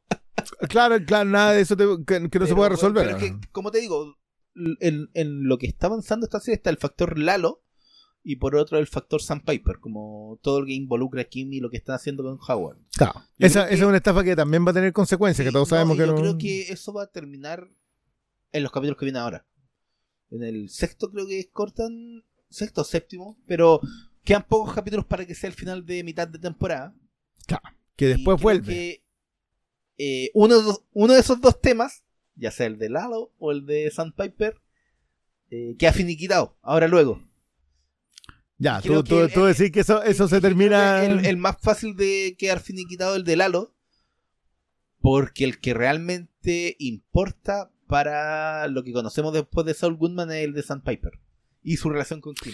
Oye, yo quiero decirte que el último episodio, mira, nosotros vamos en el 3, queda 4, 5, 6 y 7, que son el 2 de mayo, el 9 de mayo, el 16 de mayo y el 23 de mayo. Y después de eso nos saltamos al julio. 11 de julio, Julio, ya. 25 de julio, 1 de agosto, 8 de agosto y el último episodio va a ser el 15 de agosto. Eh, Son seis después. son seis después, son siete ahora y seis después. En esta costumbre de cortar las últimas temporadas y alargártelas, porque esto en realidad son temporada y media. De nuevo, no hay queja. A mí dame Better Call Saul hasta dos años más, pero, pero no va a ser así, se termina este año. Y se termina todo. Con eso se termina todo este universo. Yo creo que sí. Yo creo que Sí, también, porque no hay- también hay, hay un tema de. el camino, no, no hay. Mira, a propósito de lo de Kim, y con esto yo creo que yo por mi lado por lo menos estaría cerrando, a propósito de lo de Kim, yo creo que el camino a mí me da una pista de que Gilligan ya no es el animal, Gilligan y Gould no son los animales crueles que nos dieron Ozymandias y sus consecuencias. Eh, porque el final de Breaking Bad no, nada queda bien. Todo es Hank termina como termina, Mike termina como termina, eh, la esposa de Walter, la mm, Skylar, eh, Walter de alguna manera le resuelve la vida al hijo, pero es a futuro, a los hijos, pero es a futuro. Eh, Jesse termina huyendo, pero sin ningún destino. Marcado por los fantasmas del eh, pasado. De, de- marcado por haber sido el esclavo durante no sabemos cuánto tiempo, no, no- no No, tenemos y- casi un año. Y, y acuérdate lo que. ¿Cómo se llama? Eh, la polola que tuvo, que la que se murió, la que dejó morir Walt. Se sigue marcado por los fantasmas del pasado. No, no, y, Aunque está en libertad. Aunque está en libertad. Y, pero pasa todo eso Algún va a estar haciendo muebles metido en Alaska ahí. en Alaska, apoyando ahí En con un aserradero. Y va a Va a estar, ahí. Pero, pero de alguna manera el camino, muy odiada por mucha gente, yo, yo es algo con lo cual no, no, no, no, me, no me banco mucho. Creo que el camino es una. Es un muy buen capítulo de la historia de Breaking Bad. Pero es un capítulo que de alguna manera te da una cosita, te, te da un. Te, te hace un completito y te trata con cariño. quizás su mayor eh, debilidad es que sea muy epílogo. Claro. Como que toda su construcción está como hecha como un epílogo eh, más que una construcción para algo más, ¿cachai? Como que sí, es, el, es la última gran- es la última historia de Jesse Pinkman, ¿cachai? Después de lo que sucede después. Y desaparecido y no lo sabéis dónde está, no cómo está, ni nada. Porque lo que importaba fue esto, lo que este segmento que vamos a ver para Es solamente la última. claro, el- es su último tango, ¿cachai? Y entonces Claro, no sabemos cuál es el último tango de, de Saúl. De Todos Saúl, queremos que ese último tango lo baile con Kim. Todos queremos que eso pase después en el de blanco y negro. O sea, que él arregle lo que tiene que arreglar ahí donde está Y después de eso color. encontrar con ella, claro, y se vuelve a encontrar con ella. se vuelva a color. Pero es. Pero, pero no sé, yo no sé si. Si el Gillingham verso haga esas cosas. Pero igual le tengo cierto nivel de esperanza a eso, sobre todo después del, del, del maltrato que acabamos de sufrir. De, de nuevo, un maltrato inevitable. O sea, nosotros sabíamos que esto pasaba. No sabíamos cuándo, fue muy pronto. Porque Sí. no, como No que no nos queda tan- esperanza, pero al mismo tiempo temo. Claro, claro, estamos, tengo miedo. Tengo mucho miedo. Oye, Pero- revisamos, creo que bastante, bastante el episodio. Ojalá que el Diego igual pueda tener su aporte en, eh, en este. Pero muchas gracias, Cristian Briones, por hacerme este tremendo pase. Por supuesto que voy a intervenir. No puedo dejar pasar la oportunidad de comentar este gran capítulo de Better Call Saul. Lamento no haber podido apersonarme en esta grabación, pero creo que lo hicieron de maravilla. Yo llevo harto rato ya escuchándolos, una hora veinte. Estoy seguro que ya los queridos y queridas auditores y auditores ya pensaron que yo no iba a aparecer. ¿Qué, tal este, este cameo glorioso cuando ustedes dijeron ya, vamos a escuchar a estos puros dos guatones hoy día? No, señores y señoras, guatón número 3 apareciendo ahora mismo. Pero no. Solo quiero comentar un par de cosillas que dejaron ustedes ahí en el aire, pero que no quiero, no quiero que, se, que se acabe este Better Call Saulcast sin hacer estos breves alcances. Primero, hablar del prólogo. Creo que uno de los prólogos eh, poéticos a los que nos tiene acostumbrado este Breaking Bad verse muy descriptivos, muy ilustrativos, una cámara que es bastante detallista, que se queda en, en algo harto rato, y en este caso es un paisaje desértico en el que crece una flor azul que se llega a ver así mágica, muy, muy bella, y en el que también está el pedazo de vidrio que usó el, Nacho Varga para apuñalar a, este otro viejo culiao. En ese momento climático que me dejó con el corazón absolutamente roto. ¿Por qué me hicieron esto? Pero bueno, ya, ya llegaremos a eso, pero lo, lo que quería hablar era, era de este prólogo, porque mm, es un prólogo, un prólogo que ha abierto harta, harta especulación, harta gente ha, comentado, lo he visto en Twitter, me han preguntado, y, creo que hay varias observaciones que hacer. Uno, había una persona que estaba bastante molesta en, Twitter porque la flor no era la flor que usa Walter White en, en- en Breaking Bad, en ese momento tan, tan importante donde nos enteramos que él básicamente envenenó a un cabro chico. Eh, ya, que esa es una flor bastante importante que tiene, tiene su propio primer plano y todo, pero esto no, esto es otra flor, es una flor del desierto, pero es una flor azul, que tiene por supuesto la conexión con Breaking Bad de eh, la, la metanfetamina azul que hace este señor, pero que estoy leyendo un artículo y al parecer el uso del color azul es bastante constante en, en Better Call Saul, eh, principalmente en el vestuario de Kim Wexler. Yo acá no me voy a hacer el experto, no me di cuenta. no lo leí así. Y también leí que la botella de tequila que es tan importante eh, en esta trama y, y- y para la relación de Kim con Jimmy, también sería color azul. Pero tampoco me las voy a dar de genio eh, con una gran memoria visual porque en este caso no registré nada. Sí debo decir que la imagen de la flor azul es bastante hermosa, es bastante poderosa, es de esas cosas que, wow, como que ya- va, va a quedar dentro de la iconografía de, de esta serie. Y también, por supuesto, por la poesía implícita que tiene. Y aquí esto es lo más interesante del prólogo, en mi opinión, es que este es un prólogo en el futuro. Es un prólogo en el lugar donde Nacho murió, donde Nacho se sacrifica últimamente por su padre y porque es un hombre de honor y en el que quedó ahí el vidrio botado y apareció esta flor milagrosa que yo no sé si es un poco un premio consuelo para decirnos, para darle un poco de valor a esta muerte que nos parece tan descorazonadora. A mí, personalmente, eh, ustedes saben eh, lo dijo acá el, compañero Cristian. Yo estaba con esperanza. Yo le ponía mucha ficha a, a Nacho, eh, al mismo tiempo que me daba cuenta de que no tenía salida, de que estaba tomado, de que estaba muerto, no más no le han avisado, pero yo quería la sorpresa, quería la sorpresa, quería la esperanza. Eh, mira, señor Battinson se mandó una película de tres horas para pasar de la venganza a la esperanza. Yo siempre estuve en la esperanza, no necesito saltarme ahí. ¿Y qué pasa? Me cierran la puerta en la nariz. Y aquí quedo, pagando, achacado, porque creo que Vargas era eh, un sobreviviente, era un, personaje que daba gusto seguir.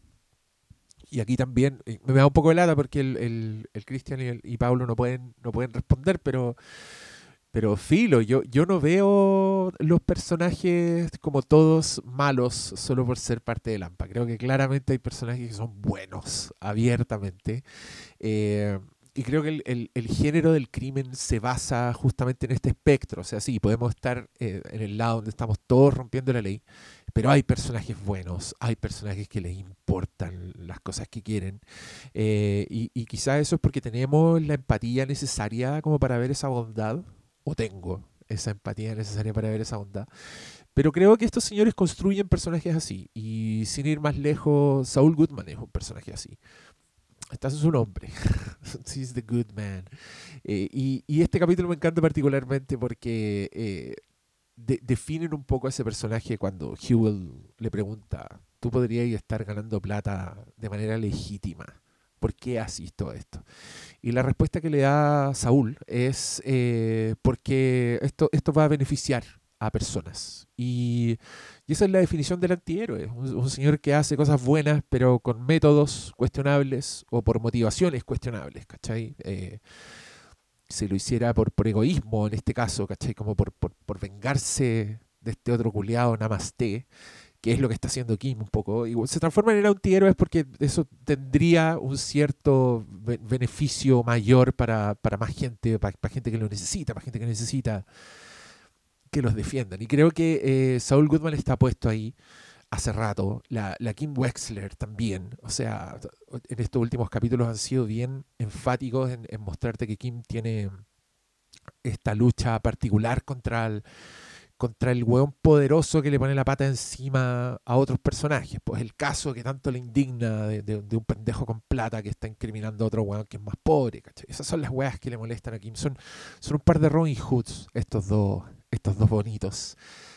Pero el caso de Nacho Vargas yo creo que también está establecido este señor como un weón bueno. O sea, un weón que no le gustaba la violencia de los Salamanca, que claramente se quería ir de ahí. Y que yo me quedo con la sensación de que todas las cosas malas, comillas, que hizo Nacho, fue o porque lo estaba mandando a alguien o porque estaba protegiendo a otra persona, en este caso su papá. Eh, también estoy de acuerdo acá con los cabros, creo que la escena del llamado telefónico a su papá es absolutamente fundamental, dolorosa, es, donde el señor Michael Mando se las manda. Michael se las mando. No, seco, seco el weón, está para premio, eh, lamentablemente fue su, su capítulo de despedida, pero esa de- determinación que agarra en cuanto corta el llamado con el papá, a mí, puta, gran momento de ese personaje. Tú entendís mucho de lo que lo está motivando, de lo que lo está haciendo avanzar en, su propia destrucción, pero una destrucción donde él, donde él va a tener la última palabra y donde él va a tener el control. En ese caso también yo le agradezco a señor Vince Gilligan, al señor Peter Gould, que nos hayan dado, puta, este consuelo bastante leve y bastante inofensivo, hay que decirlo, pero consuelo al fin y al cabo, el consuelo de que, puta, el weón se las cantó a Salamanca en el último momento, indignó a los Power Peralta, weón, que no podían hacer nada en ese momento, yo lo veo como un triunfo, sé que... eh, voy a ser el único, quizás, que está viendo como un triunfo que el señor se haya tenido que poner una bala en el cerebro, pero escapó de la tortura, no les dio la satisfacción del dolor a esos hueones, y al contrario, el loco le dijo a Héctor cada vez que estés chupando gelatina, weón, acuérdate que yo te puse. Puta, qué héroe, qué nivel de personaje. ¿Por qué no tenemos este personaje si estamos recién en el tercer capítulo de la última temporada? Te fuiste muy pronto, Nacho Vargas. Pucha que te quisimos. Y voy a defender tu honor aquí también porque, insisto, lamento que el Cristian no pueda responder. Pero que esa weá de que tiene esclavas sexuales, Cristian Briones. Tiene dos minitas en su casa nomás que juegan PlayStation y que lo están esperando. Lo, lo pasan y que ¿por qué un hombre no puede tener dos pololas? Mira, escaló lo suficiente, es bastante musculoso, weón fit, weón que está en forma. Las muchachas estoy seguro que ven su bondad. ¿Por, qué, son, ¿Por tienen que ser esclavas sexuales? O sea, para mí la esclavitud tiene como connotaciones bien negativas, pero ¿por, por qué no una, una relación más, más recíproca? ¿Por qué, él, él necesariamente es como un, un Immortal Joe de la weá? Yo, yo las veo lo más tranqui, no se quieren escapar. Cuando Mike les dice que se vayan, no quieren irse. Así que reformulemos, por favor, esa escala valórica. El poliamor, aunque tú no estés de acuerdo, no tienes para qué ser tan severo condenándolo. Ah, oye, ¿vieron el, el Easter egg, el capítulo anterior? Esto tam- tampoco lo vi yo, pero me apareció como un post, creo que en Instagram, así como que ya lo, transformaron en meme, pero un momento en que una de las esclavas sexuales que dice el Briones se para y pisa una ficha de, de dominó que se le queda pegado en el pie. Esa ficha de dominó es la ficha que tiene el 6 y el 3. O sea, nos están diciendo, aquí es donde caga mi compadre. Qué bonito, qué bonito cuando las cosas están, están tan pensadas. Eh, y bueno, para terminar mi intervención, porque creo que los cabros lo dijeron todo, yo solo quiero decir lo, lo que no dijeron los cabros. Y acá es que yo quiero manifestar mi preocupación por esa mujeraza que es Kim Wexler. Eh, no es la preocupación que tenemos todos de que se va a morir, de que va a terminar pésimo, de que no, no va a volver a, aparecer en la vida. de No, no es esa preocupación. Yo ahora tengo la preocupación, miren, estoy seguro que todos ustedes, todos nosotros, hemos estado en una relación donde como que la weá se apaga.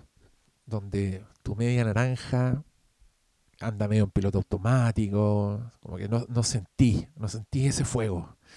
Y tú decís, ya, esta weá cagó. Eh... Así estoy viendo a Kim Wexler en estos capítulos. La estoy viendo demasiado en piloto automático, como que todavía tiene e- esos gestos de preocupación por Jimmy, todavía lo mira, pero la veo apagada, la veo distante. No sé si es porque ella está luchando consigo misma, porque no le est- se está resistiendo a ceder completamente a esto que la vemos así de lleno. Eh, no sé si esta vida no la hace feliz, a, a la que se, tiró de cabeza casándose con Jimmy. Y, mm, y me preocupa, me preocupa mucho que eh, no, no esté teniendo puta, la, la alegría de vivir que siempre ha tenido con Jimmy. Eso, es lo que me preocupa. Y me preocupa también que Jimmy también está tan, está tan hasta el pico en sus propias weas que creo que no lo está viendo. Entonces, me tienen muy tenso esos dos. Estoy muy ansioso para ver lo que viene. Y, mm, y nada, cabros. Quiero que eh, Saúl Goodman tenga el mejor final posible. Quiero que Kim también lo tenga. Lo quería para Nacho, pero entiendo que no pase. Entiendo también que Breaking Bad es una. Este universo, el universo Breaking Bad. Sé que estamos en Better Call Saul, pero ya, hablemos del universo Breaking Bad. Eh, es bastante inclemente con sus personajes. Eh, creo que. ah, ah, uh, weón, se me olvidó el nombre de Jesse Pinkman. Ay, me acordé. A Jesse Pinkman le dieron su final feliz de alguna forma en, en el camino y estoy tratando de convencerme de que Better Call Saul es justamente eso para un personaje que claramente amaron desde el principio, desde su primera aparición, que mm, por, por si no cachan el- el- el- la frase de, de Jimmy que yo pongo al principio en la intro de, de estos, del Better Call Saul cast es de su primera aparición en Breaking Bad. Entonces que un personaje que entra con tanta energía, como que es tan útil, que, no deja de ser fascinante, eh, los, los hay- haya fascinado a los realizadores al punto de querer contar su historia, yo también quiero creer que es una forma de, darle, darle el final que merece. Y, y no el final que merece por culpa de Walter White, ni por culpa de Gustavo Fring, no, loco, es el final que merece desde que cayó en esa familia de mierda con Chuck al lado que estuvo por toda su vida ninguneándolo y mirándolo en menos. Entonces, eh, me niego a creer que Jimmy McGill, Saul Goodman o Gene, que es el nombre que tiene en el presente en su tienda de Cinnabon, va a terminar mal. Yo quiero mucho creer que Kim lo está esperando en el presente, que va a haber un, un re- reencuentro con Kim Wexler. Sabemos que Kim no está en Breaking Bad. O, quizás no, quizás sí tiene una, una presencia distante, quizás, quizás Jimmy habla por teléfono con ella, no sé, no tenemos cómo saber, solo lo vamos a saber cuando termine esta temporada. Pero me encantaría que eso pase. Y también estoy muy fascinado con ese uso del- de los tiempos, porque hasta ahora, en Better Call Saul, hemos tenido estas, estas referencias como, el, como al presente, que más que el presente es como el, el post-Breaking Bad. El, el señor Jean, el señor que está trabajando en Cinnabon, que curiosamente lo muestran en blanco y negro. ¿Qué significa que esté en blanco y negro? Me lo he preguntado harto. Eh, puede, que me, puede que me esté eh, con un efecto Mandela en mi cabeza, pero el comercial, cuando él veía en la tele, en su casa, después de irse del Cinnabon, cuando veía el comercial de Saul Goodman, esos comerciales se veían en colores, ¿o no? Era como esas imágenes donde está todo en blanco y negro, salvo algo que en colores. Ya puede que me haya eh, auto incepcionado esa imagen, pero la tengo. ¿A qué voy con esto? A que creo que los realizadores nos están diciendo que la vida escondido, la vida de Jean, la vida lejos de, de- de Saul Goodman, es una vida sin colores. Que ahora mismo estoy pensando, ¿es la vida sin Kim? ¿En blanco y negro? ¿Es la vida sin Kim Wexler, la mujer de tu vida? ¿La vida sin colores? Quiero pensar en eso. Eh, pero ¿a qué voy con esto? A que el futuro que mostraron en el primer capítulo, cuando están eh, confiscando todas las posesiones de Saul Goodman, era en colores también. No era en blanco y negro como el, el- el momento del Cinnabon. Y el futuro de la flor azul que aparece al principio de este capítulo también es en colores. Entonces, ¿hay, hay pistas ahí o estamos leyendo mucho? Yo estoy convencido de que hay pistas, porque creo que estos realizadores, creo que estos narradores, claramente dejan muy poco al azar. Y si hay algo al azar, es deliberado y es para que uno mastique la weá, para que uno le, le- le dé vueltas. Y, y nada, cabrón, estoy muy expectante. Me sumo a las flores que le tiraron los cabros, flores azules, le tiro yo. Y, y ya, ahora lo- los voy a dejar. Solo quise aportar con mi granito de arena y contestarle al señor Ignacio. Ah, mira, coincidencias. Al señor Nacho, que me escribió por Patreon para decirme que quería mucho escuchar mi opinión sobre este capítulo. Pensé en subirlo sin esta intervención, ¿por qué? Porque tengo que estar en todas, pero tu mensaje, querido Nacho, me motivó a grabar esta intervención. Y también para defender a, las esclavas sexuales de, la moralina del Cristian Briones. Dicho ello, los dejo de nuevo con el Cristian y con el Paulo, que les quedó bastante bonito este capítulo, debo decirlo, cabros. Muchas gracias. Y adelante, estudios. Próximo episodio, Hit and Run. El próximo lunes 2 de mayo. O martes 2 de mayo, no sé a qué hora lo suben. Eh, ya ¿A tiene. dónde? ¿A Netflix? A Netflix creo que como a las 3 de la Netflix mañana. Lo subían, es que depende la de si estamos en cambio de hora o no. Si Claro. estamos en horario de verano, creo que a las 3 de la mañana, si no a las 4, no recuerdo muy bien. Pero es que lo pueden ver el martes muy AM. El punto es que se puede ver o muy temprano O van y lo Sí, descargan yo- en la yo- noche y lo ven con subtítulos en inglés, son cosas suyas. o sin subtítulos. O Yo, sin yo, subtítulos. yo ya Breaking Bad no. Claro, porque eran otros tiempos. Yo no ahora no, pues ahora ya tienen closed captions y esas cosas. Los episodios están con web download y tienen subtítulos en inglés, SDH, hay otro. Pero si bajáis a la ver. versión más kuma, no No, no, nada. no, no, no, o sea, no son, no si son los si no tiempos. la bajáis el, si no bajáis el 1080p, en la versión Yo, yo, yo creo que en el, en el último de esta va a haber que hacer ese Sí, sacrificio. Yo solo quiero decir que eh, yo planeaba ver este episodio eh, temprano. Tenía un- una pauta, entonces iba, eh, me puse a escribir temprano. Dije, ya, voy a escribir hasta las 9, de 9 a 10 veo el episodio y salgo a la pauta que tengo que hacer. Y pasó un imprevisto, tuve que seguir. Y entre medio, mientras trabajaba, vi un título Nada más. que hablaba eh, algo heroico de Nacho. El, el, el heroico sacrificio de Nacho. Y ahí yo vi, Eh, ah. quise pescar una tabla porque no, no era hablar del sacrificio. ¿No? Habla el de... acto heroico. Ah. Igual fueron más decentes pa, con el Por spoiler. último, sí. Sí, pero igual, Pero todo- dije- pero igual hay que reconocer que todo el día, más allá de que no hicieran spoiler, todo el día estaba, estuvo lleno de fotos en todos los medios Sí. de No, Michael no, Mando en la portada. Entonces pasó eso. Y dije, puta la wea, y estuve todo el día, ya sabía, aunque no vi más, ya sabía que... eh, ya sabía lo que eh, eh, es que la, la- la historia iba para allá. sí, el, sí, el- sí. el estaba con demasiado. Insisto, la gran cualidad es que lo inevitable sea Sí. sorpresivo. Estaba con. estaba con tantos Miguelitos.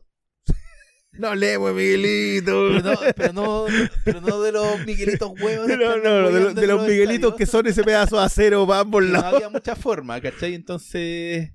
Eh, no, y después, como que en, el, en el- la propia Bauta estaba hablando con un loco que también veía la serie y me dijo, puta, no, yo estoy. No sé, algo pasó porque. el, eh, no sé si fue el actor. No, si Michael Mando salió en todos lados. Si fue el señor Jimmy que subió una foto con Mando. No, si todo, Eh, si todo, así como... "Puta, ah". estoy no he visto el capítulo, coño. No, no, no. Yo trato de no meterme a redes sociales antes de ver el episodio. Y eso que yo en general me levanto y lo único que hago es No, revisar que notificaciones, pero... tengo suerte, a menos que buscando qué subir como para No, la no, pega, no, me no, encuentre no, con alguna no, los, los martes hay que hacer el sacrificio. Y como decía Iván Bam Yo Bam, voy a empezar a hacer. levántate más temprano, planifica tu No, viaje. yo voy a empezar a, hacer, a usar lo que hacía con Breaking Bad. Señores, me voy a la completa ilegalidad. y, lo, y lo veo antes. y ahí en el torrent privado gringo, en donde la weá la suelta a los dos minutos Ah, dos minutos que se emitió en Sí, ahí tenés- y después lo van subiendo mientras tú lo vas descargando. o sea, Sí. Bueno, pero, pero si ya tienen Netflix, cabro, eso está perfectamente Sí, temprano mañana. Pero el problema es que en esta sociedad neoliberal, capitalista, en donde el proletariado es exprimido, la gente tendría que levantarse como a las 6 de la mañana. No, entonces, ¿cachai? No, es Bueno, no yo es sí tan fácil. Sí, pues yo de repente puedo hacerlo, porque igual de repente parto el turno a las 10 y ya lo veo antes. No todos lo pueden hacer, no todos No, no, pero bueno, si no puede habrá el martes, háganos caso, no, se meta a redes sociales, No, redes sociales.